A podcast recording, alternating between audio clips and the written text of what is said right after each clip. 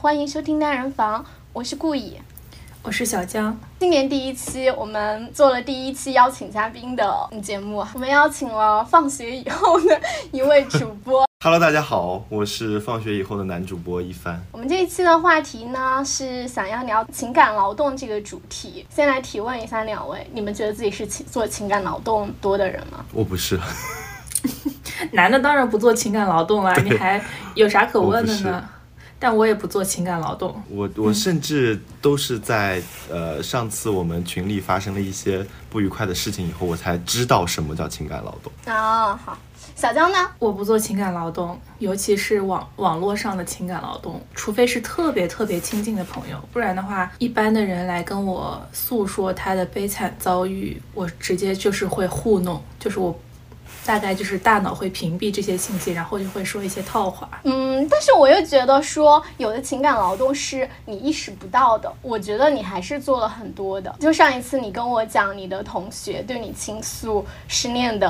故事的时候，我就觉得还是有在做情感劳动的，只是你自己没有惊觉那是而已。就是在别人跟我倾诉他的情感故事，尤其是这几年。大家在跟我讲说，嗯，跟男朋友、女朋友分手什么的时候，我会觉得很不耐烦。我觉得到现在这个这个时时时候了，然后你们还在搞这些异性恋的东西，然后还为此要要死要活，然后随着年纪的增长，我就会越来越对这件事情越不耐，越来越不耐烦。但你不耐烦，你没有直接说啊，你还是听了，对不对？啊。对我有反问你，我说，如你当时跟我说的是，就是，嗯，这种朋友之间的倾诉，你觉得还是蛮正常的。然后我有问你，我说，当那你觉得你对他倾诉，你能得到你想要的效果吗？就是你能得到你想要的回反馈吗？你跟我说是没有的。那我觉得你们的关系里面，你就是在做单方面的情感劳动的。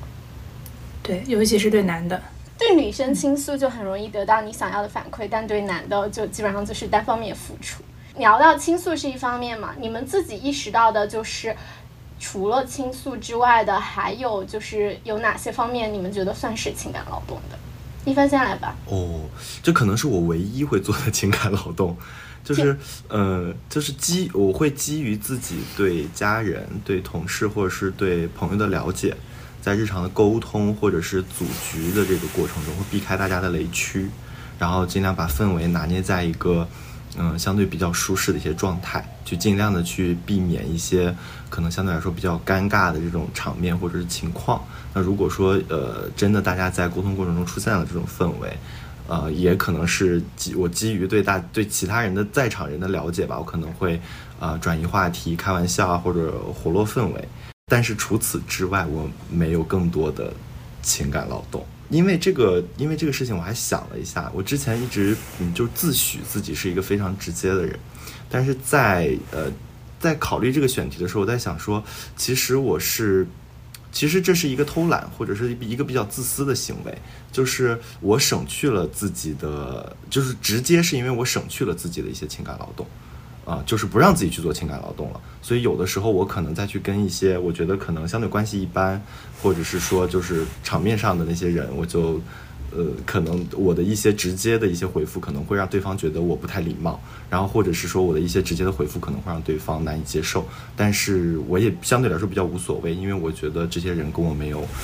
特别深的关系。我总结你刚刚你说你做的情感劳动，总结来说，我觉得就是打圆场。嗯，可能，对对对，是的，可以这么理解。我觉得就是打圆场。小小江觉得呢？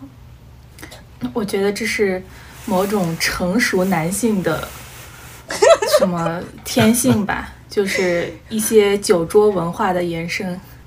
但是老实说，我觉得这就是一种打圆场。本人就是我能讲我的态度吗？我就是非常厌恶打圆场这种行为。比如说哈，是一群人在场，你们讨论某件事情的时候发生了矛盾，然后气氛变得尴尬。其实这个时候明明就是，如果两个人就是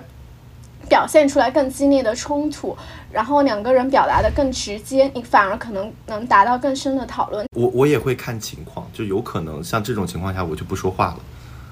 对，也我觉得也也会看情况，就是有的时候我不是所有的时候都不都会比如说呃限制啊，或者是说引导让矛盾不发生，或者是转移话题。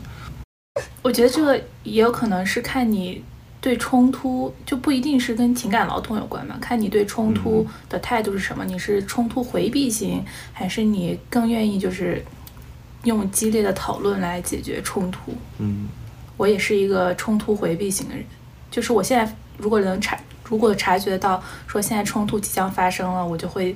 想尽各种办法去回避这个冲突。我觉得说出来反而就是是一种情感劳动，没有说嗯就不是。还有一种，我觉得有一种情感劳动是就是统筹和安排事情。出去出去聚会的时候，比如说嗯要约在哪里吃饭，然后啊吃什么，吃完了之后去做什么，干什么？这些，嗯，通常组局的，是不是都是女生？我觉得通常都是女生在做这件事情。就前面我们讲的倾听人倾诉，并给出对方想要的，呃，反应，就比如说安慰啊、等等啊之类的。这种通常是女生在做，因为男的他首先他理解不了你的心理嘛，然后他给不出你想要的反馈，另一方面他也觉得你太脆弱的，他不屑于给你反馈。男的通常是这两种表现，然后另外一种就是我说的这种，就是统筹安排事情这种，我觉得这也算是非常大的一项情感劳动。我觉得男的呃有的时候还会存在一种情况，就是他嗯他不觉得这个东西是个事儿。他就会说随便无所谓，但是有的时候，但是他在整个过程中他会疯狂的去吐槽，说啊这里怎么着了，那里怎么着的。但是你一问他想怎么着，他说随便无所谓都行。对你没安排好，他觉得是你的问题，但是你要问他来安排呢，他又不安排。其实这个真的就是特别特别难做的一件事情。我是那种，其实我本人很懒，然后就比如说我跟我朋友出去旅游，如果有人愿意安排，我就一定不会。做这项事情，因为我知道它很累。但是如果没有人安排这个，我就会去做。我知道那是一项很累的工作。觉得这项工作就是通常都是女生在选，而男的只会挑刺。事实是这样的，我每次看我爸妈出去，就是在看着这一切。而且这个感觉就是跟做家务一样，就是谁看不下去了，谁就会做，然后其他人就坐享其成就好了。如果我跟朋友一起出去玩，如果有人愿意安排这一切，我肯定是不会主动说啊，我来干嘛干嘛干嘛干嘛。嗯所以谁第一个当出头的人，谁就要承受所有的东西。可是有时候就是那个时间到那个点了，我觉得男的就是有一种坐怀不乱的心态，就是明明都已经要到那个点了，但是事情还没有开始，他也一点都不着急。我就没有这种心态，我就觉得怎么都到那个点了还不做啊？他要是不做那个这事情不就不成了？那就得我来做，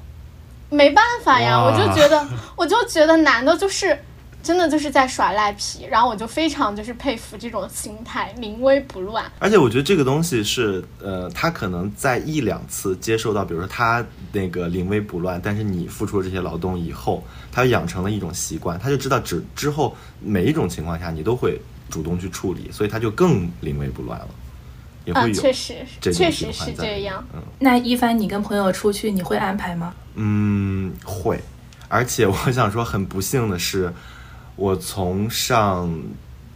高中开始就一直在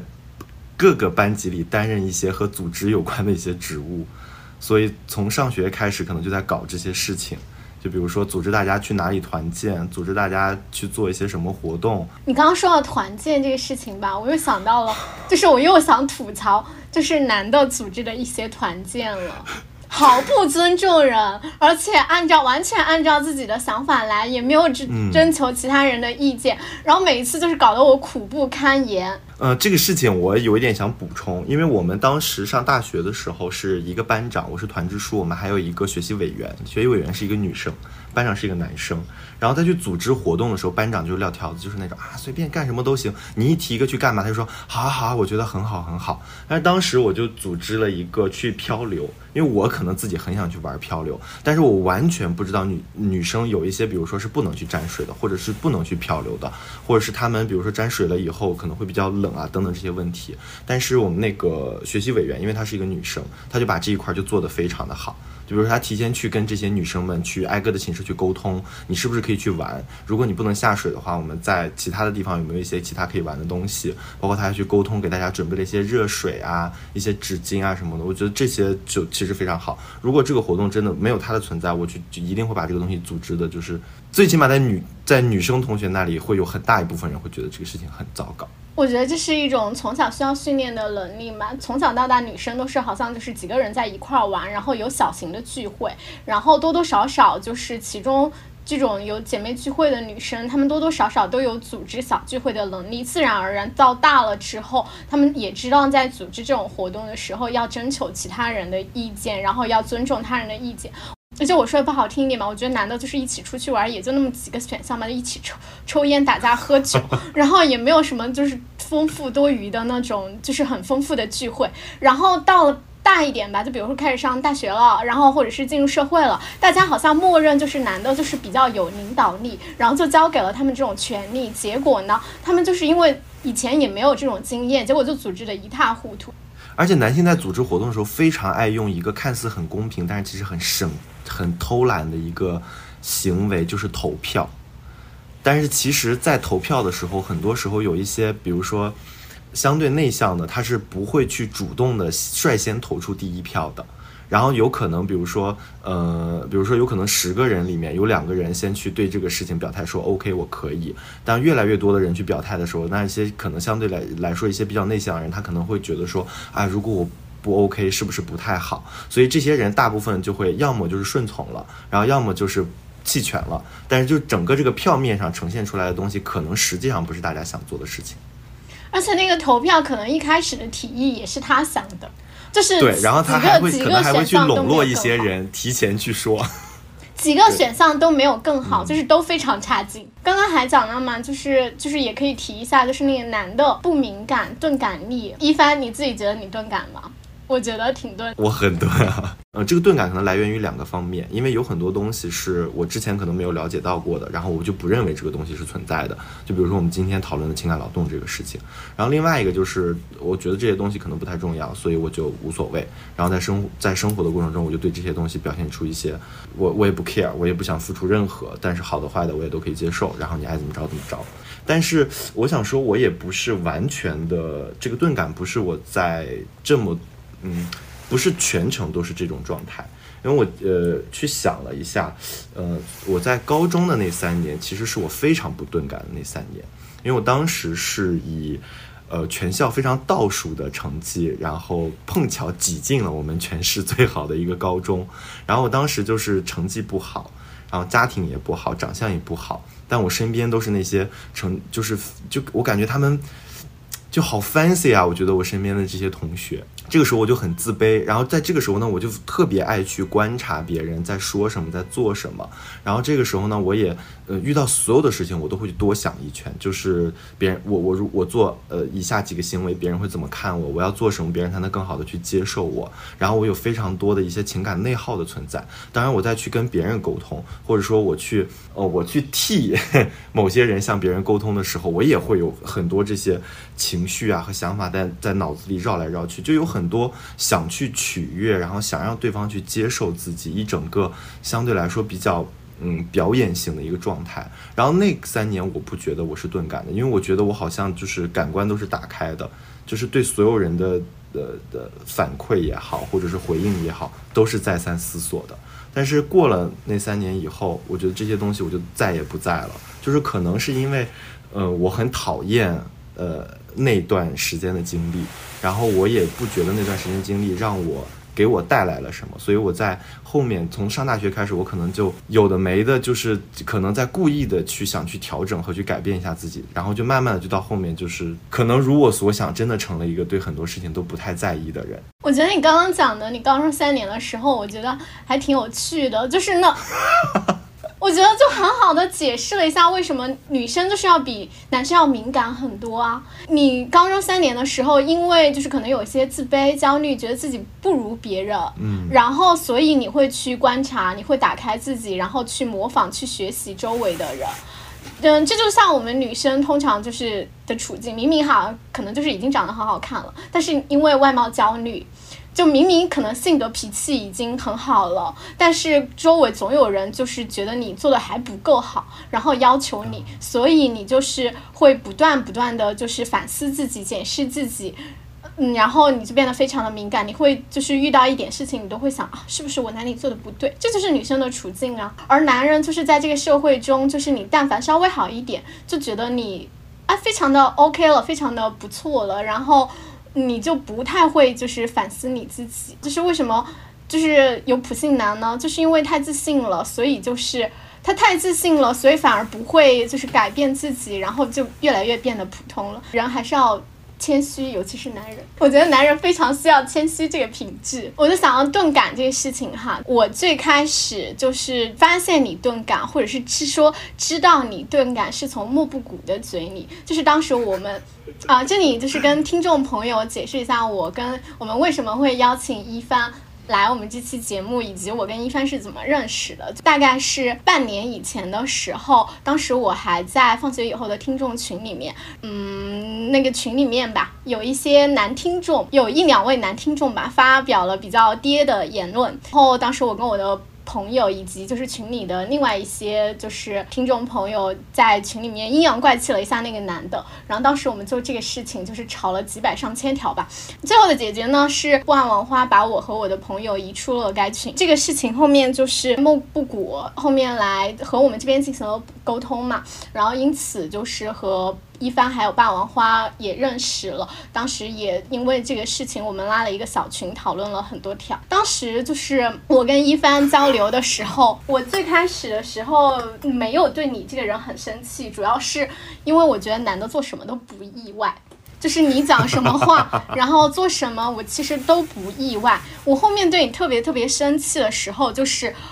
当我。看到霸王花和莫不谷对你的行为、对你的言言论做出解释的时候，我就觉得他们俩在做情感劳动，尤其是霸王花还带你道歉，然后我当时就对。我的火气噌就上来了，我就觉得男的好没用啊！就是明明吵架都不敢正面出来吵，然后还要女的出来抱道歉，我那火噌就上来了。我就想说，真的是就是有够没用，有够懦弱的。莫布谷跟我说，就是一帆这个人可能比较钝感，然后他可能就是理解不了你说的一些什么东西，所以他需要反应的时间，一个劲的为你解释，一个劲的在你那边向你解释你是。怎么让我们生气的？我那个时候就觉得真的就是好辛苦。你的女性朋友就是为什么男的就是总是如此幸运？明明自己很差劲，但是总是身边就是可以有很棒的女性在为他们就是做一些情感劳动。男的真的过得太好了。莫不果说你钝感的时候，我就觉得更生气了。为什么钝感？你钝感需要你的女性朋友来？帮你解释呢？为什么不是你自己出来说呢？就是如果你钝感，你可以直截了当的来问我，你是哪里没有没有对劲？你是哪里做错了？为什么是你的朋友要在这边？我明明跟你讲的很清楚的情况下，还要？就是由你的朋友来再跟你解释第二次，你才能够消化这个事情呢。我觉得难道就是应该自己解释，然后自己反思，搞不懂的就自己多看两本书，想一想。我知道了，这个这个我有两个信息想补充一下，我也是才今天又在你这里又感受到了这个事情的一个角度，因为莫布谷他在跟你们沟通的过程中，他。他思考了很久，就是应该怎么去开口，应该要说些什么，才能够显得非常的礼貌，同能够安抚到你们的情绪的同时，也能照顾到我的情绪。然后他对这个事情想了很久。然后这里有两有两点，我可能想补充一下。第一，第一点就是我必须得去承认，就是我完全没有认识到这是一次错误。所以我对于莫布谷和霸王花去呃去跟你们去沟通也好，去道歉也好，我完全不在意。所以他们去做什么，我我都我都没有去关注，都没有去看。当然他们在群里，在我们三个人的群里说了很多，然后他们在跟你们沟通到了什么要做什么事情，但是我确实没有及时看到这些信息，所以。我我并不是没有主动去跟你沟通，而是莫布谷他作为我的朋友，他出于非常想保护我的一个角度，就提前先去跟你们沟通了，去对我做出的一些解释。所以我们中间可能有一个误差在里面，就是，呃，我不是不去跟你沟通，而让我的朋友去沟通，而是我的朋友去跟你沟通的时候，这些事这这个时段我还是一个不知情的时段。但是后来为什么我即使知情了，我也没有去跟你们去沟通的原因是。我不认为这是一个错误，我当时并没有认识到这是一个错误。我觉得说为什么要去做这种事情，我又没有错误，我为什么要去沟通，我就不去。然后莫布谷去在那里去道歉的说，再去跟你们道歉的时候，我也始终保持沉默。但是后来我为什么会去选择？进群去再去跟你们沟通的时候，就是我看到了你跟莫布谷的一个沟通聊天记录，就是我发现我的朋原来我的朋友一直在出于为了维护我的角度，为了帮助我的角度，为我付出了这么多的情感劳动，所以我就进群跟你们一起去沟通。但是我我也记得很清楚，我进群的时候并不是以道歉的姿态进群的，我其实是以。可能想跟你们去 battle，或者想跟你们就去说明白到底为什么这个错错在哪里，以及为什么我没有错，以及你们可能在想什么的这个角度。所以说你是皇帝下，皇帝下江南啊！我就是我刚发完一个消息，莫布就说：“我的天哪，你可赶紧撤回吧！你那句说的话就有一种皇帝下江南的感觉。”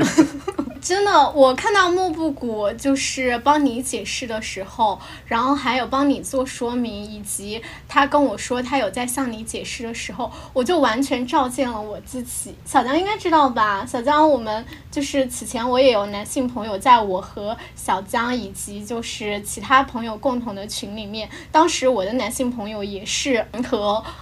群内的就是女性朋友发生了一些争执，我当时倒没有就是代替我的男性朋友做说明做道歉，我只是私底下就是跟我朋友讲，就是为什么你会让那个女生如此生气，然后我拼命的想要跟她解释清楚，但她就是不明白。他就觉得自己很委屈，然后我一方面又火很火大，我说这人怎么这么蠢，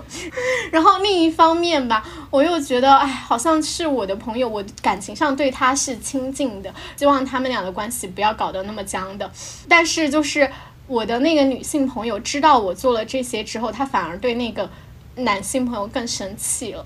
我之前一直没有就是深刻理解到那个女性朋友的心情，但是就是在。莫布谷那次就是对你做的情感劳动之后，我就深刻理解了他为什么当时那么生气，就是因为女生做的情感劳动越多，就会对这个男生越火大。就是为什么就是男人犯的错还是要女的来找补，这一点就可以也联想到我最近我们家里面发生一些事情嘛，就是我们家庭内部也会有纷争，明明哈就是有的事情是男人没有处理好的。但是呢，不管是吵架、交锋、争执，是两个女性长辈在做，嗯，其他的就是沟通、就是调解，这些也是家庭里面的女性在做。我还跟我妈妈说了，我说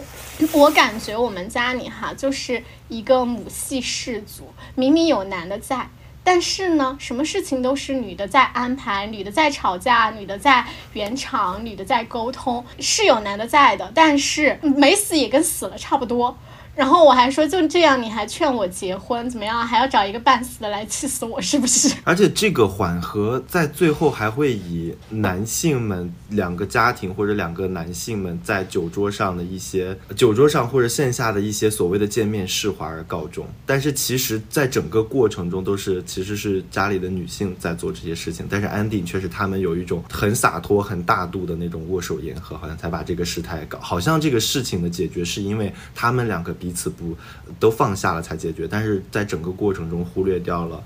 女性在其中沟通的这这很大一部分内容。就我家里也有很多这样的情况出现。对，是女性在安排，然后在嗯调解，但是男的就可以相逢一笑泯恩仇。嗯，哎，算了算了，大国外交。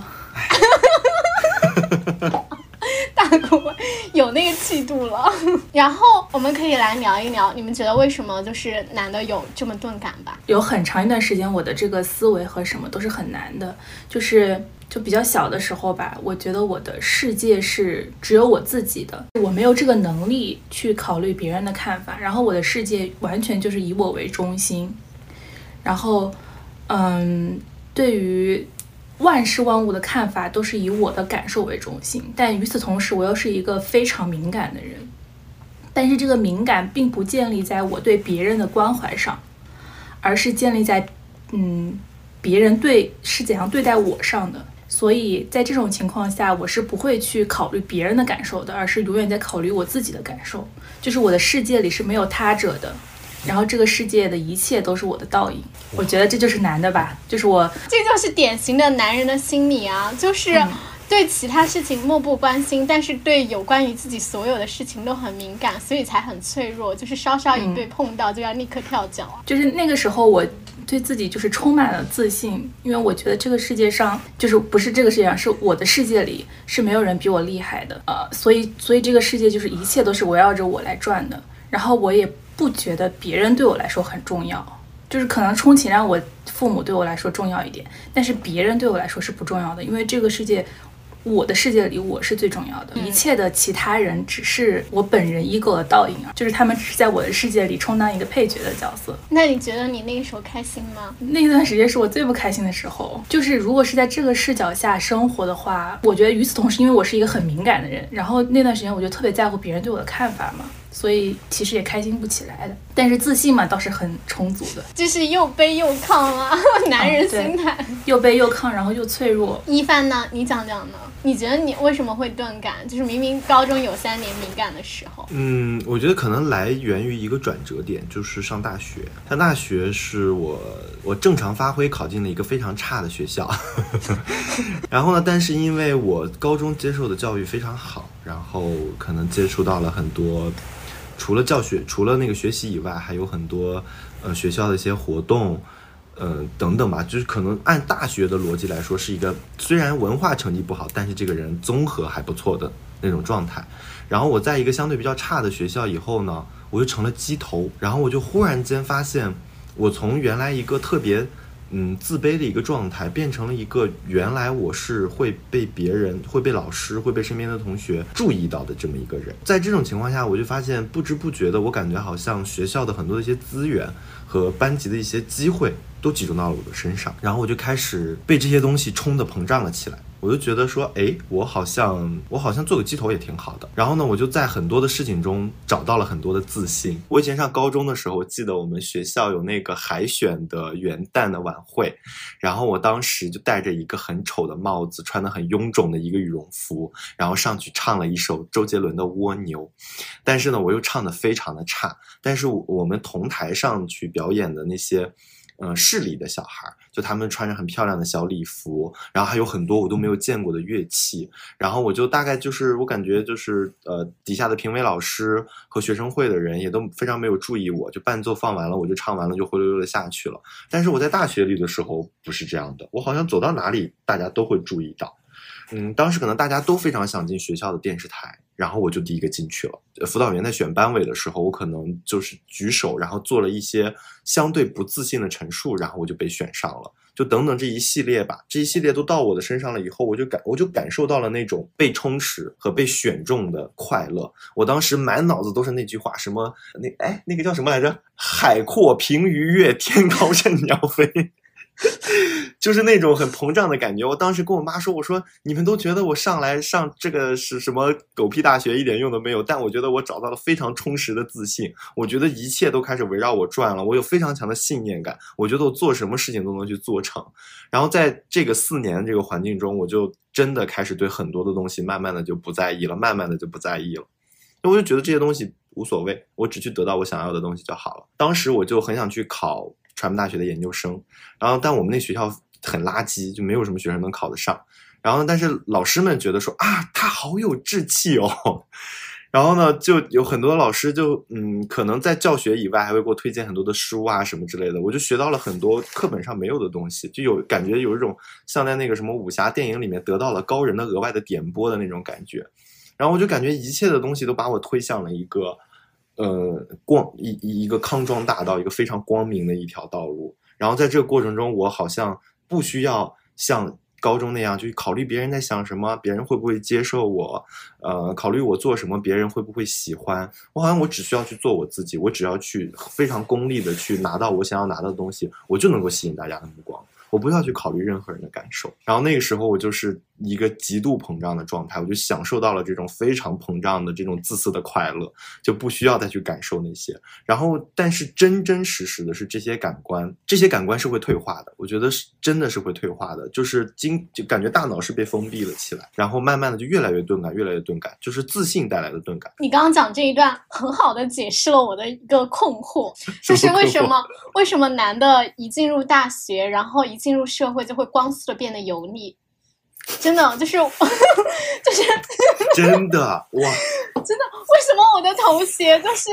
就是高中的时候大家看着还清清秀秀、高高瘦瘦，但是一进入大学就是迅速的发福，变得油腻，就还没有毕业就已经开始就是发福的像那种三十岁的。男的一样了，我觉得真的就是很好的解释了我的这个困惑。我刚刚你讲的时候，我才意识到，就是其实，嗯，高考以前的时候，其实我们是就是很多女生和男生，你其实是不会就是特别明显的意识到这个社会上存在的性别歧视的，因为小的时候就是大家都觉得女生要乖，女的女生要听话，而且在是在这个应试教育的。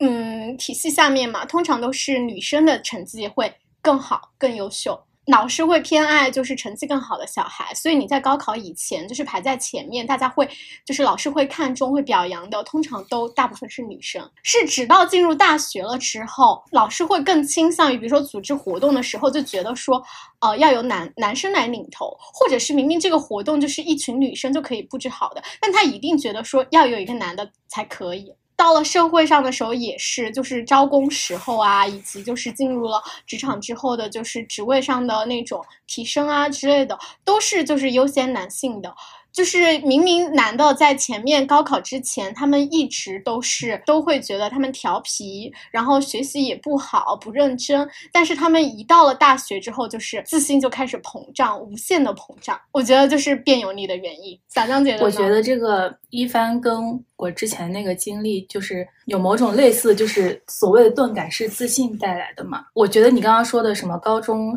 呃高考之前老师喜欢女孩，这个也是不。反正在我的身上是不成立的，就是所有的女生成绩好一点，老师都会觉得是因为你努力；但是男生就算是成绩不好，老师都会也会觉得他是就是比较聪明，但是就是嗯很有潜力，就是没有啊这个确实也是，一旦他开始踏实学了，男男的所有的失败都是有有解释的。比如说他成绩不好，可能是因为他虽然聪明，但是不踏实。比如说男的考了一个比较差的大学，就是啊，以后他走上社会了，他情商高，他就会获得更更大的成功，等等等等。男的在成长过程中是很少受到挫折的。然后我觉得我小时候也是这样，到了上大学，我的人生很少出现挫折，就是但凡我想要得到的东西，我都能得到，要么就是很轻松的得到，要不然就是努力一下就能得到。然后呢，我。性格上的转变，就是为什么我开始懂得怎么样换位思考，然后懂得怎么样去关心别人、照顾别人，然后懂得怎么样去维护好跟朋友之间的关系，就是因为我 第一次受到了情感上的重大挫折，然后这是我我感觉是我人生中遇到的，当时我的人生中遇到的最大的挫折，然后在那个挫折之后，我就突然开始反思我的人生。就是哦，原来不是所有事情都是围绕着我转的，不是所有事情都是以我的意志为转移的。就这个世界上不是说我想要什么我就能得到什么的。然后这个发生这件事情的原因是什么？是哦，原来其他人跟我一样是人。在此之前，我没有认真的思考过，说嗯，对方跟我一样也是会有感情，然后也是会有嗯思想。等等等等的，就是我没有把其他其他人看成是跟我一样的人。你觉得他你比对方要聪明很多？我不是觉得我比对方聪明很多，是我我的所有事情都是以我的感受为为中心的，就是我只在乎我的感受，我的感受是最重要的。遭遇了那个人生重大挫折之后，我才开始发生改改变。但是我觉得男的很少在成长的过程当中。遇到类似的挫折，或者是就算他们遇到挫折了，也不会像女的一样喜欢反思吧？嗯，男人就是这样子的，男人也是这样子，就是只有只有自己的感受最重要，然后也觉得就是自己讲的事情可能只有男性同盟里面的其他男人能懂，然后你的是没嗯脑子，没有自己的思想。但我刚刚想说的是，就就是高考之前，虽然哈，就是老师会给那些就是成绩不好的男生找借口，但是至少说还是以成绩最大来排行的，就是不会有那么大的偏向。就主要是没有机会给他们偏向，而你大学一进入就是那种嗯各种组织活动之后，就是这个偏向就会变得一下子很明显。就比如说你读高中、初中的时候选拔什么东西，你还是以成绩来排行的吧？嗯，但是你到大学之后就不会以成绩来排行，而是老师的偏爱或者就是性别偏好嗯会更表现的更明显一些。我记得嗯我们当时几乎整个学校的班班委的结构都是一个男性的班长，一个女性的团支书，一个女性的学习委员。嗯，我几乎都都是这样的结构。哦，明明就是女生，就是女生可能做事情更好、更靠谱，但是一定就是要一群女的围绕一个男的转，就是最后对那个领头的嗯会是男的。会是哪个男的？对，然后出嗯去、呃社交也好，去跟别的班级或者去系里办事情也好，好像都是只有男性才能才能做。对我我就记得当时我们在那个系办的时候，就是所有来系办的班长几乎都是男生。前面也提到了嘛，就是因为处于弱势地位的时候，人比较容易反思自己，嗯，会更打开，然后更愿意去做情感脑洞。这就是男的的钝感，就是选择性的，就是在情感关系里面的时候，就觉得自己可了不起了，然后吵架都不屑于跟女女朋友吵嘛，就觉得是女朋友作，然后小题大做，明明就是自己有问题，但是呢，就是很愿意为领导鞍前马后，为领导排忧解难。我觉得这也是一种情感劳动，只不过呢，嗯人家就是只对领导做，就是不对女生做，因为他就觉得是你要来就是迁就他呀，你是女的呀，你就是要温柔体贴、善解人意呀。嗯，或者是这样，就是跟我之前一样，就是我把领导当人，但是我把其他人不当人。嗯，我我我忽然发现一个问题，就是男性的所谓的一些敏感，他的所有的敏感的时刻是自下而上的时刻是比较多的。对啊，呃，我在大学的，我在高中的时候为什么敏感？是因为我我处于一个相，我自自认为我处于一个相对弱势的地位。我在上大学的时候，为什么忽然间感觉自信爆棚？因为我感觉我不是一个弱势的人。但我上了研究生以后，我去了一个这样的学校，我又觉得我身边人又都比我厉害，我多多少少又多了一些敏感的东西在。然后在工作中的时候，领导又是一个非常直接的、非常典型的一个碾压式的一个一个上级，在这在这种情况下，所以我觉得，反正我这么看来，我的一些敏感时刻都是自下而上的，没有自没没没有水平的这种情况存在。所以这个就是跟幕墙和嗯丛林社会等等等等都是交织在一起。讲出了我想说的，就是我觉得男的的逻辑就是设达生存的逻辑，他们觉得就是适者生存啊，因为就是。嗯，他们能够感受到自上而下，就是他们愿意自下而上的去做情感劳动。原因是，就是上面的那个人会对他的地位、他的生存产生威胁，他能敏锐的察觉到这种威胁，然后他会觉得就是要适者生生存，所以我愿意去适应。而女生她觉得就是反正就是父权社会里面嘛，女生太弱了，就是女的怎么样。对他是产生不了威胁的，他们只会就是担心自己的性需求没有得到满足，但是他们觉得女的是不会对他的生存产生威胁的，所以他可以对女生肆无忌惮，怎么样都可以。谁强大听谁的，然后不对对其不对相同的或者是更弱势的人展开想象。这就是我们女的为什么又老做情感劳动的原因。原因就是我们感觉到自己的生存时时刻刻都受到威胁。怎么样的性格的女生，其实都会多多少少做很多情感劳动的。呃，小江你自己说你自己是有的时候是一个钝感的，然后做情感劳动。少很多的，但我觉得你多多少少你也还是做了，因为你觉得好像你自己该做，然后怎么样的那种，嗯这或者是你自己的就之前我看了一本书叫《Invisible Woman》，里面就是讲说，就算是在大学里面，然后同学们当遇到学业上的问题的时候，都倾向于去找女老师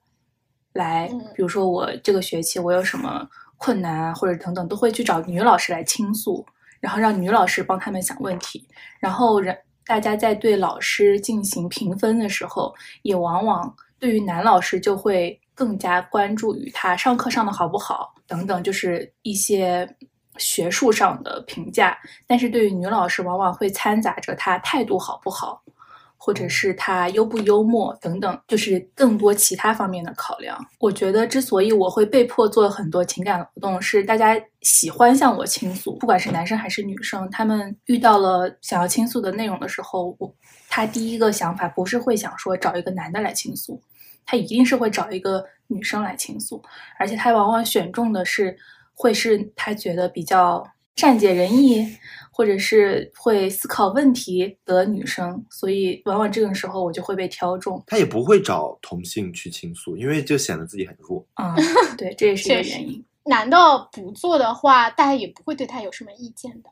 女的不做，就会觉得你这个人怎么这样啊？冷漠，就是一点都不温柔，一点都不体贴，怎么就怎么这么不好沟通啊？脾气怎么这么差呀？就是之前在放学以后的听众群里面吵架嘛，当时为什么吵那么多条呢？就是很生气，就明明最开始我是在骂男人，结果呢，吵着吵着就是男人不讲话了，男人不讲话了，然后就是几个女生跟我吵，然后我就又生气，我又想说你们别护着男人了，我还拼命就是我艾特了好几次让男的出来跟我吵，但是男的就不讲话，结果就还有就是。女生出来指责我是那个破坏氛围的人，我就觉得天呐，这就是典型的，就是这个社会上男女关系的那种处境，就是是男的的错误，但是男的就是可以在中途的时候消失，不会有觉得人不对。对，然后他的这个消失还会营造，反正当时哈，我当时的我看来，我觉得你在群里的这个表现就是咄咄逼人、歇斯底里。当然，当然，这是当时的我的感受，就会营造出。但我如果我有这种想法，我觉得群里的其他人可能也会有这种想法。他就营造，就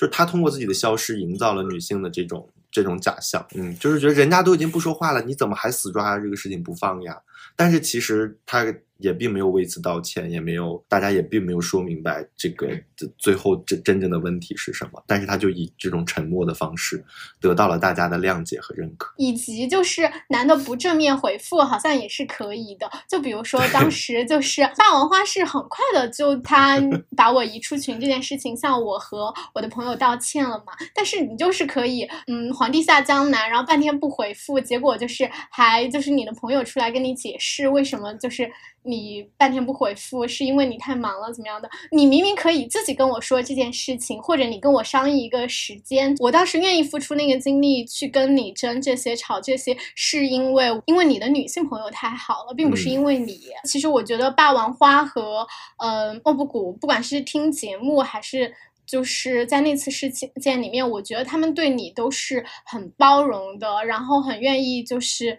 带着你一起进步的，但是可以这样直接讲吗？我觉得你是走的太慢，跟不上他们的。但是他们可能不会觉得这有什么问题，只要你愿意走，他们就觉得你已经很 棒了。但是我不是，我是旁人，我不是，我就看了就来气。然后我觉得就是，难道明明自己就是做的不够好呢？但是总是可以呃遇到女性朋友，很幸运的带着他走，这就是之前。是哪一篇？就是你看过那篇吗？小江，就是那个走神小气候是哪一篇文章下面那个评论？就是说，大概就是说，男人的幸运就是，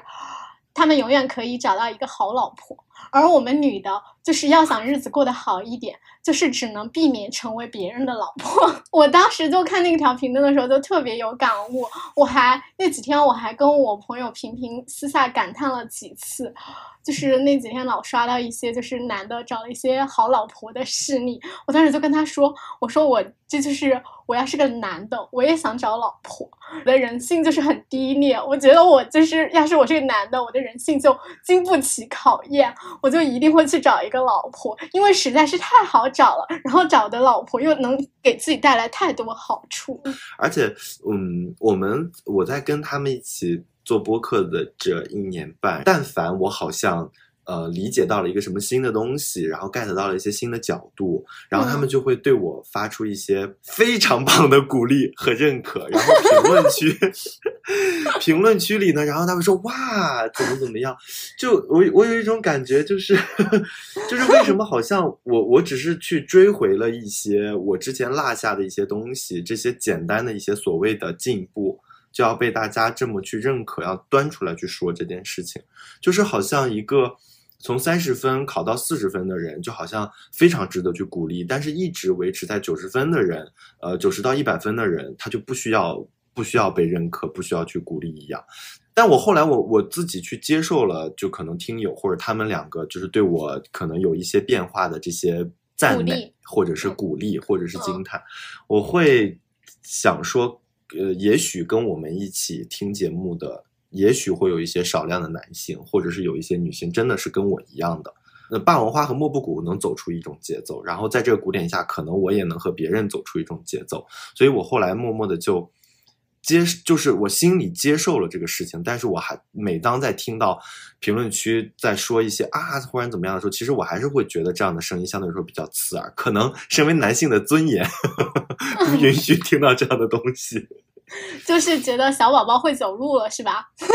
嗯 本来只会爬，对 对对，本来只会爬，哎，现在会走了。但但我觉得这是男的的，就是在这个社会下的幸运啊。嗯，就是为什么男的就是更容易出养成系的 idol 呢？因为女的就是嗯养成系的 idol 会很有点危险，因为这个社会总是对女性太苛刻了。然后未成年出道什么的，就是可能有一些性的凝视，以及你会担心他在这个嗯娱乐圈里面不安全，以及他其实可能就是。因为社会对女性更苛刻，可能还会遭遇网暴。但是男的养成系 idol 就是顺顺利利的，然后这小的时候有妈妈粉，长大了之后有女友粉，再大一点啊事业粉，就是种种。男的就是这么幸运的啊，就是哪怕一点点的小进步，就是做的不好有人找补，然后一点点的小进步都有人啪啪啪的鼓掌。嗯，女的就不会，女的就是永远在被挑剔，从小就被挑剔。不存在那么多种类的粉丝，说到底都是妈粉。女的要警惕当妈，人生中有太多给我们当妈的机会了，在这种面对这种当妈的机会的时候，一定要警惕，不要温顺的走入当妈的良夜。心疼男人就是倒霉的开始。就讲完了前面对情感劳动的吐槽，然后我们来讲一讲，就是你们最近几年应该都有多多少少做多一点情感劳动吧？你们做情感劳动的体验如何？嗯，我会开心，因为我可能我所做我所做的这些情感劳动，就是在我看来是啊很好的履行了一个在团队中的这么一个角色，然后大家可能都很开心，然后基本融洽结束。然后我可能会觉得说，呃，就是我也也不用费什么力气，但是可能有到一个比较好的一个结果，然后呢就觉得好像哎还挺厉害的，就就是会有一些这样的感受。对，近些年的是会是这样的，但是以前的再跳回去高中去说那段时间的情感劳动，我是非常的非常的不喜欢的，也非常的不想去回忆的。对，就是那段那段时间的情感劳动是绝对的，就自下而上的情感劳动是绝对的不愉快的。嗯，因为你现在有做与不做的自由，做了一点点的会被鼓励啊。对小江呢？嗯，我觉得我虽然每一年都在克服，但是我整体上是一个深陷进步主义无法自拔的人，所以，嗯，比如说大家，尤其是这几年啊，如果大家在跟我倾诉他的情感上的问题的时候，我就会觉得太微小了，就是情感的问题，嗯可能对于我自己来说是太微小的问题了。然后至于其他的，比如说事业啊、学业上的问题的时候，我就会马上我的那个进步主义的想法就冒头了，我就会觉得，那你为什么不努力？那你为什么不改变？但是我又没有办法把这个话直接跟他们说出口，所以这种事情对我来说就是会非常的难受。哦，所以你有的时候还是说了，对，但有的时候我还是要说两句，说你你得改变，你得怎么样，你得努力一点啊，或者怎么样。但是大部分时候我还是会很忍着，所以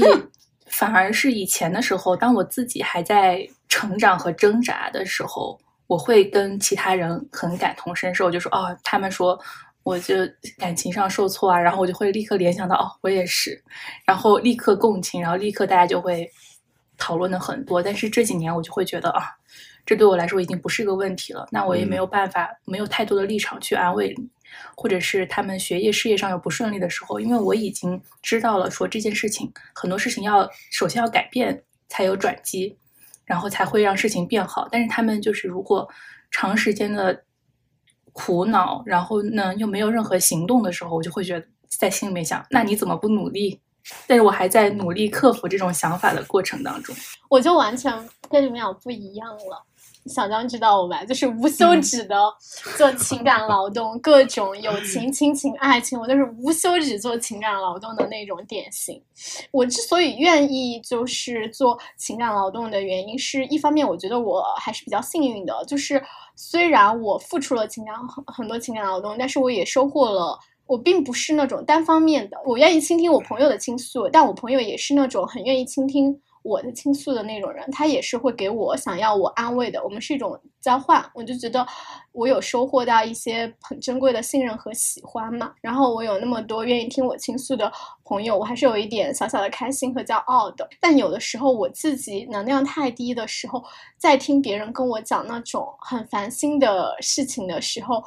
我就会觉得非常的痛苦，这个时候听的很多，我就感觉是在索取，然后会加重我的那种焦虑嘛，就是自己也很不舒服。但是你好像又没有办法回绝，因为你在别人心里面可能就长久都是一个可倾诉、可信任的对象的时候，你也不想打破这种一下就是突然发脾气，然后打破这种形象嘛。嗯，那我忽然想起一件事情，就是，嗯，以前。也通过做情感劳动来试图与别人建立联系，或者是加强一段关系。我就是刚才那个小江提到呃感情这件事情的时候，我最近深有深有体会。就是我呃我去年还做了一个，今去年二二年年初的时候还做了一个测试，就性格优势测试。然后我的那个能力的第一名是有擅长处理亲密关系的能力。然后我也不否认，我在二零二二年之前是非常渴望，沉浸在亲密关系中的，就是我必须要有亲密关系，我的其他的嗯不板块才能稳定下来，所以我。不断的去渴求亲密关系，然后一段亲密关系结束了以后，我就再去追求另外一种亲密关系。然后我认为亲密关系是非常重要的事情，所以当别人跟我沟通的可能和感情有关的事情，我也会非常认真的听，然后给一些自己的反馈或者是建议。但是从二二年以后，我忽然感觉我好像不需要 这种亲密关系。我发现我生活中有一些其他可以去追求的事情，然后有很多的情况下，我在没有亲密关系情况下，我可以做更多的事情，然后我可能会有更多的时间去，可能会专注于自己身上。然后呢，我忽然就发现亲密关系被我抛在一个特别特别靠后的位置。只要别人跟我说 一些感情的事情的时候，我真的就是非常的，就是告诉自己你要倾听，然后就是，但是其实我心里已经非常不想去听 这些事情了。你们俩都是糊弄学糊 弄学小组出身的，但是别人以为我们听得很认真哎，但其实没有，有的时候心思早就飞走了。我我觉得是我在网上跟人聊天的时候，我比较难投入，因为经常就是大家聊天，我不会说我坐在这儿，我今天这个时间我就是要在网上冲浪，我肯定是要手头做很多事情，然后同时在跟朋友聊天，所以在这种情况下，我是很难就是。那么投入的，但是如果说我们俩面对面一起吃饭聊天的时候，我是会很投入，然后立刻共情，然后对方还没有哭，然后要哭的时候，我眼泪已经掉下来了。但是在网上，我觉得这个就比较难。我我现在跟朋友之间就全都是远距离友情，所以基本上我觉得我会要时刻就是，反而是最近这一两年，是我慢慢意识到，原来我的朋友。曾经对我做了那么多情感劳动，就是因为我最近就不太有烦恼嘛，所以我也不太需要跟别人倾诉什么。但反倒是周围的朋友其实有蛮多烦烦恼的，然后他们的烦恼是我之前就是经历过的，然后呢，他们现在这种状态也是我以前经历过的状态，然后我就会意识到，哦，原来那个时候我每天在抱怨，在苦恼，然后拼命的跟别人倾诉那么多的事情。是一种，就是对方要接住我，是一是一件，其实是一件很耗精力的事情。然后当这件事情发生在我朋友身上，然后我现在需要接住别人的苦恼的时候，我就会提醒我自己说，原来之前你的朋友对你这么好，所以你现在不应该有任何不耐烦或者是不专心的情况，你就要很认真的帮他分析问题，因为你很在乎这段关系，你们已经有比较长久的感情了，你很在乎这段关系，所以你才会。愿意做这个情感劳动。我觉得就是这样的，就是如果就是你不在乎这段关系了，做不做也不重要，就是糊弄也就糊弄都不想糊弄了。嗯，然后这就可以嗯跳到下一个话题，就我们来讲讲吵架吧。是一个经常和朋友吵架的人吗？我是冲突回避型。但其实我昨天刚吵完，就是因为这个咱们今天聊的这个话题，然后是，嗯，也是我第一次非常正式的，因为我的同事都知道我在做播客这件事情，但是大家也都没有认真听过我播客里可能在讲的内容是什么，然后我也可能比较能够明确的感知到，呃，我的同事可能不会对我播客里所。讲的一些东西或者表达一些态度是认可的，然后这些东西可能是不被接受的，因为我身边的很多同事是嗯厌女情节比较严重的，然后当我呃试图去讲跟他们说这是一种厌女行为的时候，然后他们就非常的不以为然，然后他们都是非常坚定的有自己的想法的那一类人。对，就是我们，当我们不去聊这些事情的时候，我们作为同事，然后日常作为朋友，大家一起去一起去玩，一起去消遣，这些都是去可以的。但是昨天晚上，我就忽然间想去跟他跟他们去聊一下，因为他们约我今天晚上一起出去吃饭，我说我不行，我说我要呃呃陪几个朋友一起去录播课，然后他说什么内容，我就说情感劳动，然后当时在场的有一个直男，直男发直男说什么是情感劳动。然后我说啊，那我们是同样的，不知道什么是情感劳动。然后就解释一个事情，然后我当场就抛出了一个我自己的观点，呃，就随便说的。我说可能内向敏感者，呃，是情感劳动的，在众多人群当中，可能是情感劳动的一个典型。就这里面不仅涉及到自己内耗的一些情感劳动，可能还会涉及到考虑到身边的朋友啊，或者是家人会不会主动的，或者是有意无意的去给别人做一些情感劳动。然后我说，在嗯内向的敏感者这一类人当中呢，女性群体可能会更典型一些，更明显一些。然后在场的男性和女性同时对我进行反驳。然后呢，我们就。因为这件事情就延展到了非常多，就有的没的，就是非常的散着去聊了，就可能会聊到了，也聊到了一些公平的问题，聊到了一些机会的问题，聊到了一些，甚至聊到了一些呃公共设施是不是对女性友好等等，就聊得非常的散。但是整体的一个感受就是，呃，我对面的人是完全不接受这个事情的，然后甚至他们会问我说：“你是不是喝多了？” 我说没有，然后以及他们说你为什么这么去激愤？我说我也没有，我只是说了一些我所相信的东西，嗯，但是我其实心里并没有呃指望着说我能够和他们达成共识，我也没有指望着说，嗯，这是呃一两天就能够完成的，或者是我通过长久的输出能够去完成的事情，因为我能明确明确的感受到说对方可能是，嗯。你要说对方读的书少吧，他读的比我多多了。你要说对方逻辑不清晰吧，也逻辑比我清晰多了。因为在座的一个是我领导，一个是一个嗯还有挺多作品的一个编剧，就是大家在各个方面其实都比我厉害很多，所以我觉得我也很难去撼动他们。对，但是我在昨天的这个吵架过程中，我甚至在昨天晚上做梦和今天在运动的时候，我一直都在去想这个事情。就是在昨天这个 battle 中，我哪里输了？我在此，如果再给我一次机会，我怎么我怎么说，可能是一个更好的一个状态，是一个更好的表达。然后以及，嗯，以及在整个沟通中，我发现就是可能大家对于做播客这件事情，或者是沟通或者聊天这个事情，大家的呃理解也是不一样的。那比如说，他们对我的解释就是说，那什么叫情感劳动？你这个播客上来是不是要先去定义一下这个情感劳动？我说，我觉得不必要啊。我说，我们抛出来这个东西，说出几个 case，然后如果呃有有些听友就可能就会共鸣，哦，原来这是情感劳动。那如果共鸣不到的，我们觉得也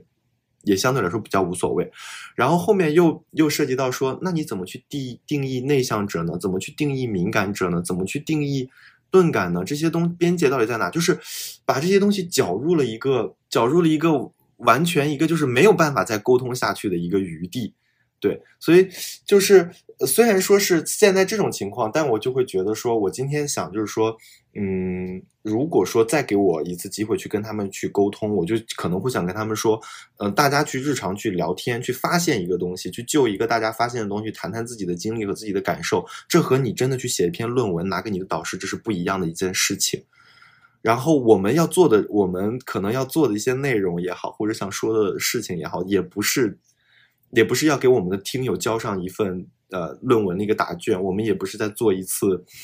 呃一次宣讲或者一次陈述，它是一些比较日常的一些东西。但是可昨天我就被他们引着就陷入了，就是我们如何去定义这个东西，然后这个东西是怎么演变的，等等去来，我就发现我我有经历过跟你类似的。也不能叫吵架吧，就是很上大学的时候跟朋友争论，然后我的朋友也是一个就是很学术性的人，就是博览群书，然后特别热爱看论文、写论文的那种。然后呢，我就跟他我忘记具体讨论的是什么问题了。然后他说你要给我定义什么什么什么是什么，我才能接着跟你讨论。然后我说那你跟人说话你都不看 context 吗？比如说我现在跟你说某某某，你妈妈喊你回家吃饭了，你是要跟我说那你要先定义一下我是谁。我妈妈是谁？吃饭是什么吗？然后是我说，大家在平时的生活过程中 谈谈话就是要看上下文的。那如果说我每每一件事物每一个名词出来，我都要跟你进行名词解释的话，那这个世界上就没有对话可以发生了。哇哦，这个有点厉害。我现在又在想，我为什么昨天没有说出这些话？我真的很后悔。多吵几次就习惯了，多吵几次就会吵了。我刚刚听一帆讲的，我有两有有两点想说。第一点是去年我们吵架的时候就有聊过吵架这个话题嘛。我当时跟你说，我曾经跟我朋友就是倾诉过我和嗯朋友吵架的烦恼，然后当时那个朋友回我的时候是。他跟我说，那就成为了可以吵架的朋友。当时有很安慰到我，然后那我也恭喜你，新的一年就是跟你的朋友成为了可以吵架的朋友吧。然后第二点还有就是听你刚讲的，我是想说，就是也没有必要就是以别人世俗意义上的成功来就是判断他嗯的逻辑好不好？我觉得有的人就是 很多很多世俗意义上的。人成功的人，但是他们逻辑可能都不怎么样。就我以前都没有意识到自己是一个逻辑还不错的人，就是跟人家在网上吵架吵多了之后，我才发现我逻辑好像还不错。我在努力成为一个不回避冲突的人。我以前也是那种会回避冲突的人，老实说，现在也是有一点的。就是如果我跟我朋友发生矛盾的话，就是我会考虑看那个矛盾的大小。如果这个矛盾就是。它不是那么经常的发生，然后它让我的不舒服也没有那么大，就是偶尔有一下小刺，我可以忍受，就是刺痒刺痒的，我可以忍受的。那我就不会提出来，因为我担心，如果我把它太正式的提出来，反而会让这个对方不接受，让这个矛盾变得很大。有的矛盾，我觉得可能是它反复出现的，然后它比较让我不舒服。如果我一直回避它，这个矛盾可能就是会越变越大，那我就会。就是找一个机会跟我朋友提出来说这个事情让我不舒服了，我希望之后不要发生。如果你有就是你的观点的话，我们再讨论。我会我会现在努力要成为这样子的人。人和人就是你能跟人当朋友，就是你们会有一些相同的地方，也是会有一些不同的地方。发生矛盾就是很正是很正常的事情嘛。不可能不发生矛盾的，那你要不要把这个矛盾解决呢？我觉得吵架也是一种解决的方式，因为如果你一直就是无视这个问题，它就是变得越来越大。它有的问题就是反复发出出现，然后它变得越来越大的时候，你就是会有一个人忍到一天，终于忍不了了，一下子就爆发，然后你们这段关系就玩完了。你到时候会痛心吗？你也会痛心啊。还有一个是。就是我觉得，就算你和你的朋友，你们在一开始的时候是，呃，很相似的人，但是人就是会变化的嘛。就是人就是往前走的时候，有的人步子迈的大一点，有的人步子迈的小一点。曾经有同频的阶段，但走到后面可能也不同了，还是会有矛盾。你这个时候，你舍得你的朋友吗？我觉得就是有的时候你舍不得，你就是老希望，你老希望他能够就你走得快一点嘛，你就老希望你朋友在后面就是多赶几步，然后你们俩又可以一起走了。我也确实有过这种阶段嘛，就是比如说我这个朋友就以前跟我很要好，我们俩真的很相似，但有一段时间就是。我跟他变得很不一样，然后那个时候就是可能有那一两年嘛，都让我特别特别的痛苦。就是我一直在纠结，我到底要不要和这个人做朋友。就一开始的时候，我会很回避跟我朋友的那个矛盾，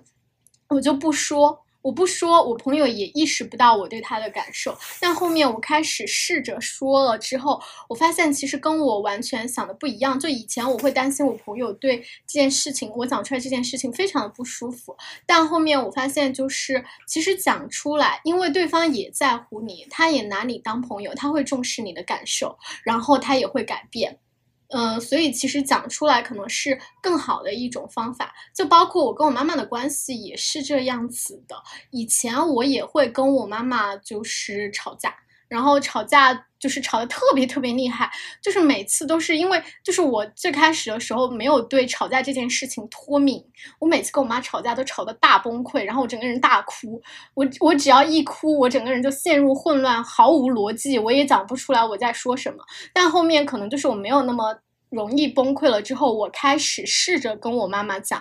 就是有逻辑、有组织的，就是跟我妈妈讲一些我在我的想法。而我妈妈了解多了之后，她习惯我这样想了之后，她也更能够接受我了。那你跟你的朋友会出现什么样的矛盾呢？因为我觉得跟朋友就是，如果是生活上的那种小矛盾，比如说两个人一起出去玩啊什么，你让你有点不舒服的地方，我觉得有很多时候是你吵架也没有用的，就是吵架。这件事情对我们解决问题是没有用的，那我就觉得那就不要吵架。嗯，就算我现在生气，我也要忍着生气，我把该处理的事情处理完。然后，如果是观念上的不一样的话，我就觉得如果观念跟我有这么大的不同，我是不会交这个朋友。所以我就感觉跟朋友好像没有太多吵架的机会。这就是你的进步主义交友法，观念跟你不一样的朋友就是早早被你淘汰。这就是我和你最大的区别，就是你觉得你那个观念就是不一样，你就不和这个人当朋友。但我不是，就是我最开始的观念和和他是相似的，然后我们在观念相同的阶阶阶段已经交换了很多人生经验、人生体验了。那我们就是已经有一段时间的感情了。那后面就是我们人生发展的很不一样，经历的事情很不一样的时候，观念发生变化的时候。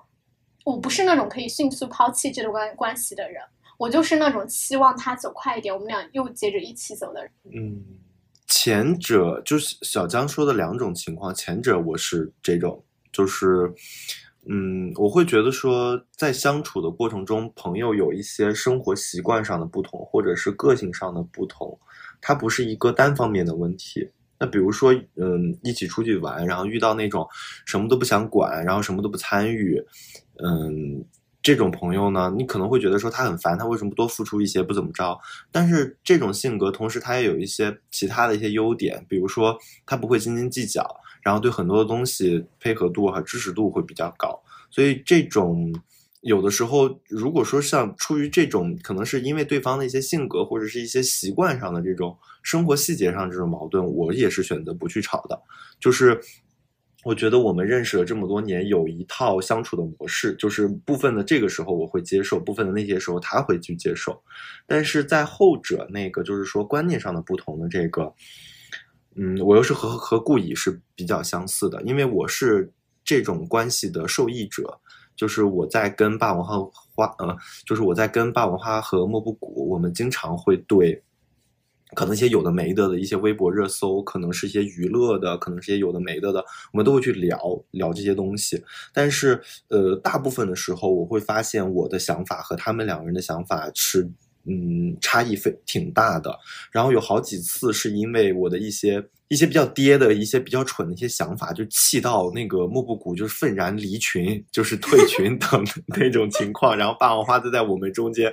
就是这种嗯，来帮我们去平和，再把他拉回来。然后我们在群里再继续去吵。然后我才意识到说，哎，原来这个地方我之前的一些理解可能是不一样的，就是。嗯，包括我们刚才之前去提到了说，呃，我我和他们两个人的节奏不一样的问题，我也比较，嗯，比较感谢，就他们两个是在把我当成真正的朋友，然后他们也不，他们也会觉得说，嗯，虽然有的时候我的观点和他们的观点就是会出入的会比较多，或者是有的时候我的一些考虑不如他们考虑的来说相对比较全面，或者没有他们一些新的角度，但是，嗯，我会觉得说。那我提供了一种呃，可以呃改变的可能，或者是说愿意去聆听、去接受这些想法的态度，我主动的传递给了他们。我也有跟他们去说，如果说遇到了一些问题，觉得呃不太 OK 的，或者是不太怎么着的，然后我也希望他们能够嗯比较直接的去说出来，然后我们去沟通这些事情。然后嗯，这个其实能陷入一个比较良性的循环，就会像。呃，你身边那种付出多的朋友做了多了之后，你会默认，呃，在最后一刻他一定会付出。然后对于他们两个来说，就无论他们用呃，比如说相对尖锐的，或者是相对缓和的、相对直接的，或者是间接的一些语言去跟我沟通的时候，发现我都是能去接受的，然后我的接受度会相对来说比较高的，所以他们也会愿意持续的跟我保持一种可能节奏不同的去沟通，然后能够让这个友谊去继续的去维持下去。你小江说的那种生活上，我在生活上是不太会计较很多事情的，就是可能你说的那种，就是生活习惯的不同，那种其实不会让我很生气的。我对朋友就是包容度还是比较高，就是很多小事我不太会生气，但是有的时候可能就是在生活上，他有的事情表现出来，他对已经另外一个就是对某个观点是什么态度的时候，就是会让我很生气，然后我就会。就是我会觉得说你这样子让我不舒服，那我就会提出来。我觉得是有的时候是小事情里面可以看出来他的一种态度，那个时候会让我不舒服。而那种就是纯粹的，就是大家没有生活在一起，然后生活习惯不同，那我觉得就是很正常。可能有一点点，我会觉得说，如果说嗯，你的朋友特别情绪激动的去跟你说一件事情的时候，我觉得说身为朋友是。是可以以同样激动的情绪会回应出去的，然后大家就就这个事情去去沟通。我会觉得说这个东西背后的本质可能是一种沟通和一种意见的交换。但是如果说日常生活中可以去选择的话，我会让自己尽量以相对平静、相对平和的一些心态去跟语气去跟对方去说这些事情，因为嗯，虽然我。我现在不回避吵架，也不觉得吵架是一件坏事。但是如果让我去选的话，我还是可能会想好好的去跟他们去说一下这些事情。我觉得情绪激动也是一个论点，就是情绪激动本身就是一个跟你的话语是同等平等的一个论点，就是你要察觉到。对方是情绪激动这件事情本身就说明了一些问题，而不能把情绪激动当成是一种，嗯，你不理智，或者是我要等到你情绪激动消退之后，我才能跟你对话的事情。嗯，要把情绪激动，把情绪这件事情看成是一件重要的事情。但是虽然我是我会逃避这种，就是如果我察觉到对方要跟我吵架了，然后他情绪开始激动，我就会立刻退群。就是。情绪也是一件很重要的事情。如果对方情绪激动了，就是说明他很重视这件事情。嗯，你要，你就也要学会重视他的情绪，重视理解，而不是就是觉得啊，你情绪好激动啊，我们缓缓再来说吧。这种人最讨厌了。就是，哦，本来比如说我们晚上吵架吧，然后他说。你情绪太激动了，我们先晚安，明天等你情绪平复了再说。然后我那一晚上都会失眠，就是凭什么？就是让我憋了一肚子火，然后我第二天火更大了。一定不要就是那种觉得你情绪太激动了，然后。就是让你情绪稍微不激动了，再来好好说说你没有理智，没有我情绪激动的时候，我也很会吵架，我也很会表达，我也是理智的，我只是就是有点激动。但是每次跟别人吵架，就是到最后都会对方就说：“哎，反正我说不过你。”然后他就拒绝跟我吵。这种真的很气人。这种我不会要这种朋友的，这这种就是我的进步主义会淘汰的朋友。我妈就是这样，就是我无法接受。那是你妈，你认了。我妈也是这样的，反正就是我吵不过你，你怎么说就怎么说呗。但是是我妈，我也认了。嗯，还有一个话题就是，就是吵完了架之后，可能就是有的时候吵架的时候，大家情绪上头了嘛，可能会口不择言，也需要学会道歉。这个话题本来是我想邀请霸王花来聊的，但是霸王花说他社恐有压力，所以就不来了。就是道歉这件事情，我觉得也是很重要的。大家来讲一讲自己道歉的经历。有没有？没有，我好像真的从不道歉，就是不不会，我还挺爱不会那种很真心的对不起，上次吵架是我的错。本来我吵架就很少，然后大部分吵架都是跟我妈吵架，然后大部分跟我妈的吵架都是以我妈道歉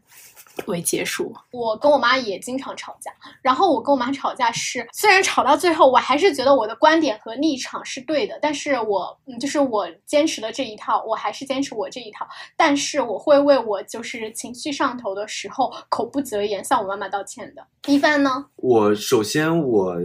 在吵架的时候很少有口不择言的情况，真的很少。所以，我一般去，我一般去道歉，是我真的认识到了我有错误。如果我没有认识到我有错误的情况下，我是绝对不可能道歉的。我会宁愿把这个东西一直放在那里，我是绝对不可能道歉的。嗯，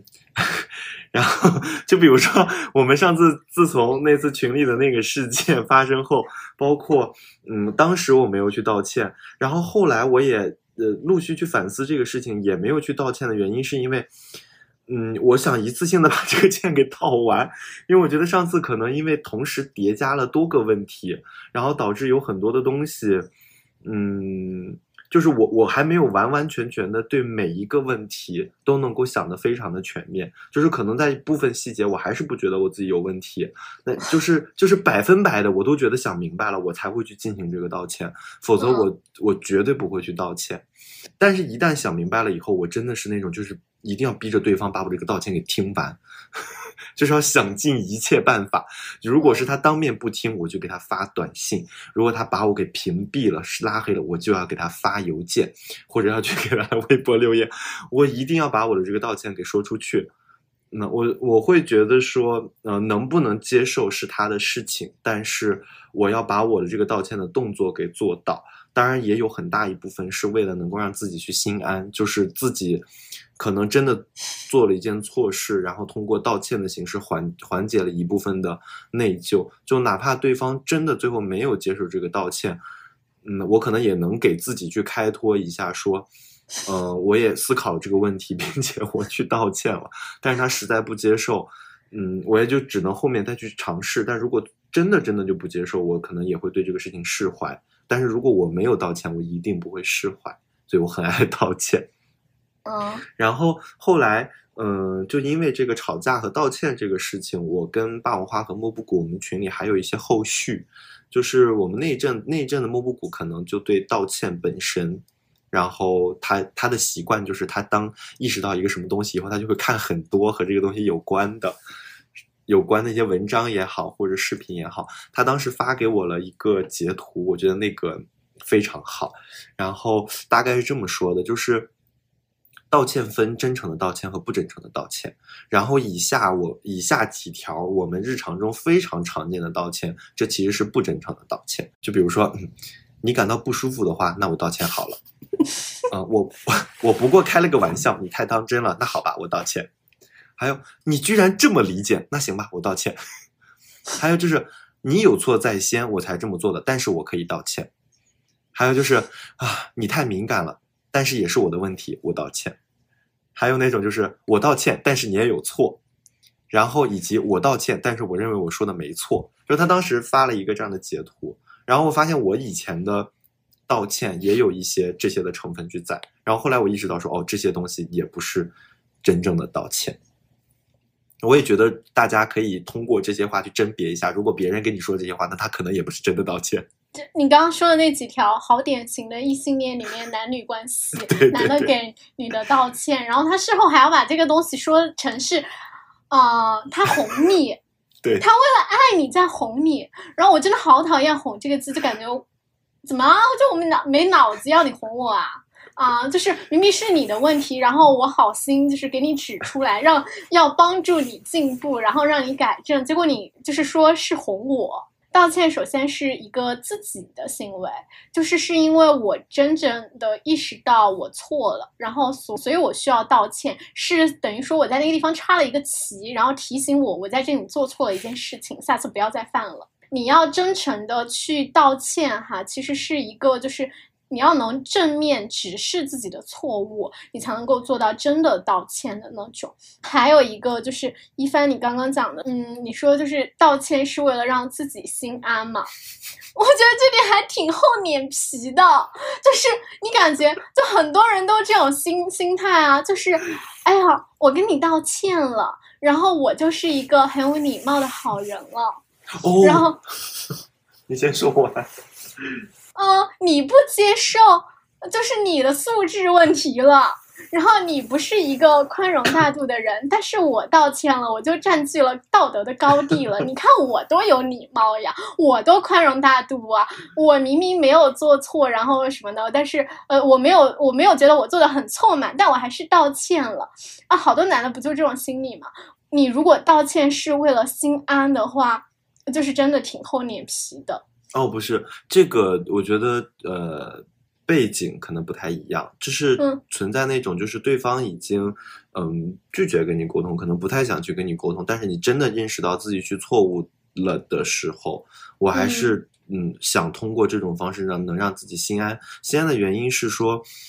嗯，我可能也去试了很多的办法，但是最终可能没有办法去挽回。但是我要对我自己而言，我可能需要一个道歉的仪式感，能够最起码能够让我在。接下来的生活中，可能会再去想到这个情况或者想到这个人的时候，能少背负一些愧疚，而不是为了说想把呃对方架呃要把对方架在一个道德的制高点去审判。但是我觉得这其中存在一个问题，你不会觉得就是如果对方都明确表示了他拒绝你的道歉，他不想跟你沟通了，然后你还要追着道歉，其实你会打扰到他，没有尊重他的感受吗？对，会存在这个问题，但是真的到这个时候的时候，我我真的非常非常想把这个钱给倒下去。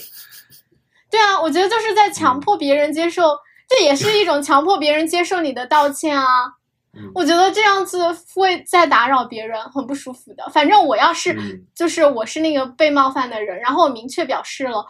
呃，我不想再见到你这个人了。见到你就让我心烦，然后我毫不想跟你沟通了。你还追着我来道歉，我觉得你真是阴魂不散。然后我就是这种想法，所以，所以我会觉得这样其实是有一点厚脸皮的。当然，就是也有另外一种情况嘛，就是我说，就是我虽然还在和你沟通，但是我就明确表示了，你这一次的道歉就在这个事情上的道歉。就他确确实实真切的伤害到我了，你道歉也没用，我就是不接受。我觉得这其实就是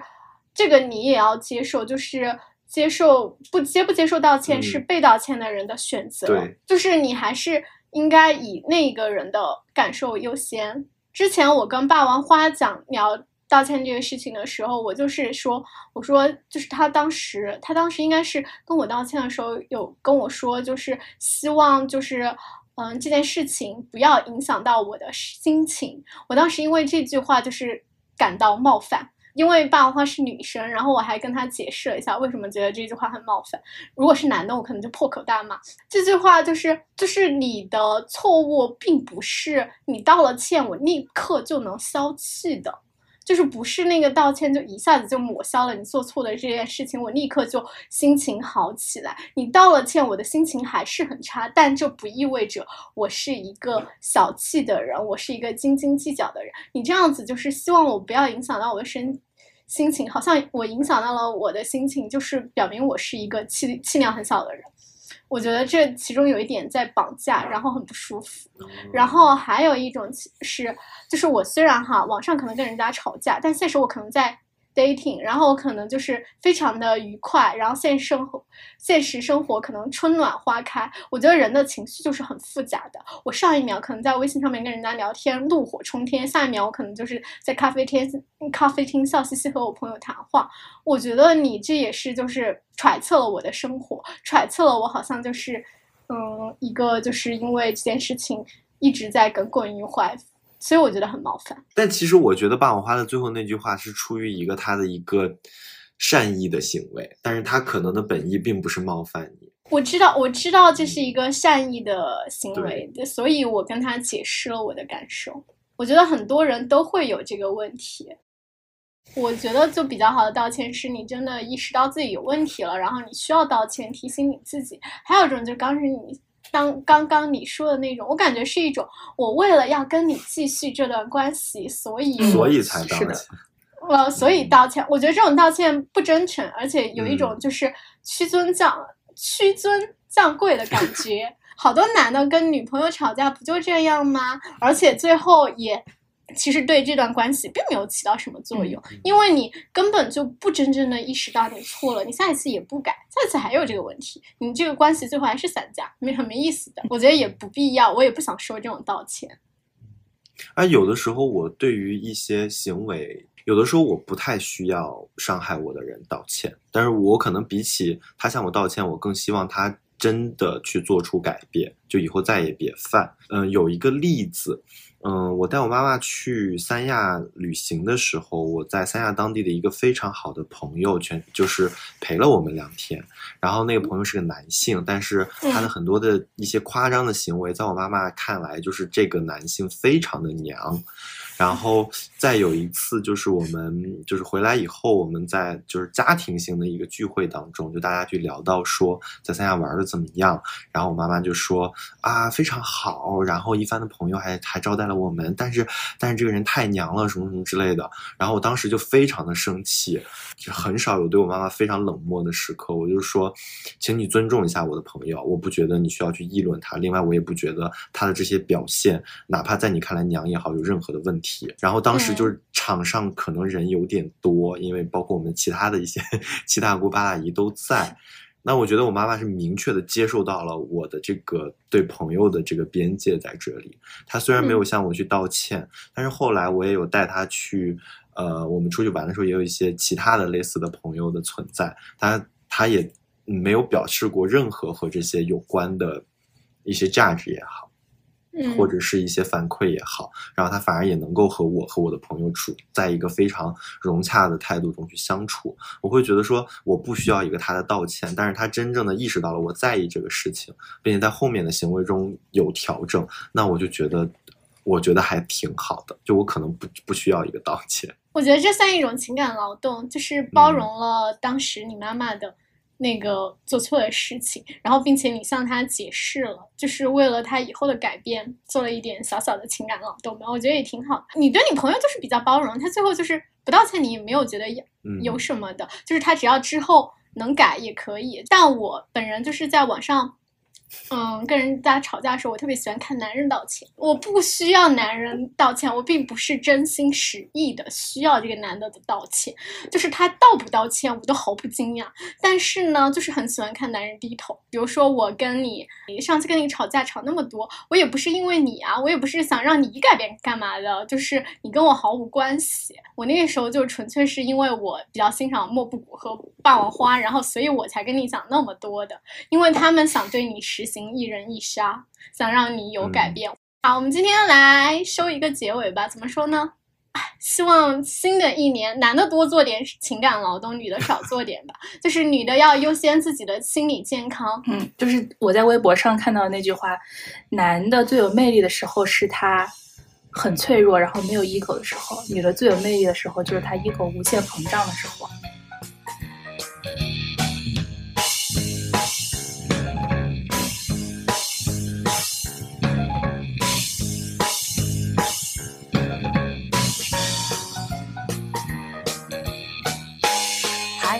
好的工作，还能规律的生活，还会呼吸。哦，感谢天，能活着就不错。突然想留起长发，又突然想岛屿度假，却原地打转。哦，我的心也许渐渐在溃散，可能是生命要再出发，必定经过的阵痛关卡。我会调整对世界看法，现实不是童话。Happy together without you. Happy together without you. 不再要谁牵着我的手，从此一定要幸福的过。Happy together without you.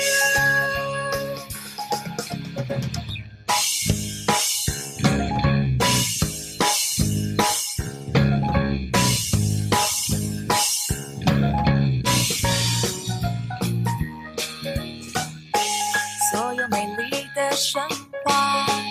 都是加工的幻想，真相丑陋要撑得过， 心才能变强壮。魔法是廉价伎俩，其实白天是文章。王子没用，落难公主，你自己要保重。而我的童话怎么这样？怎么都写得哩哩啦啦？要不是比起高小新马，我是怀抱理想。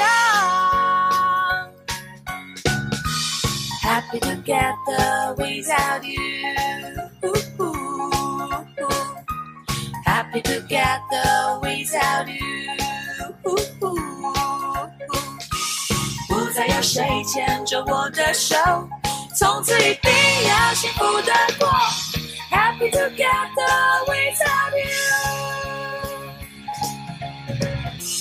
要是我还曾记得他说过的话，要是我还偷收藏枯萎的花，就把我推下山崖，就给我一顿好打，也好过继续游荡在这场灰色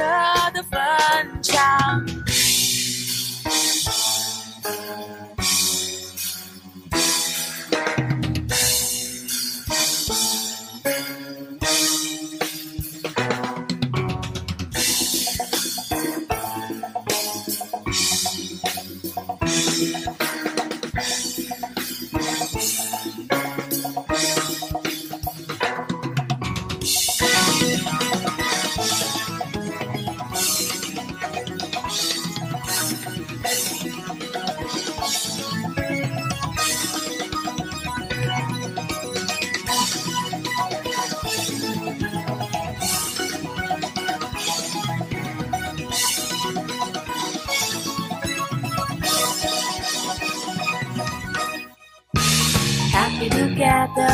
together without you.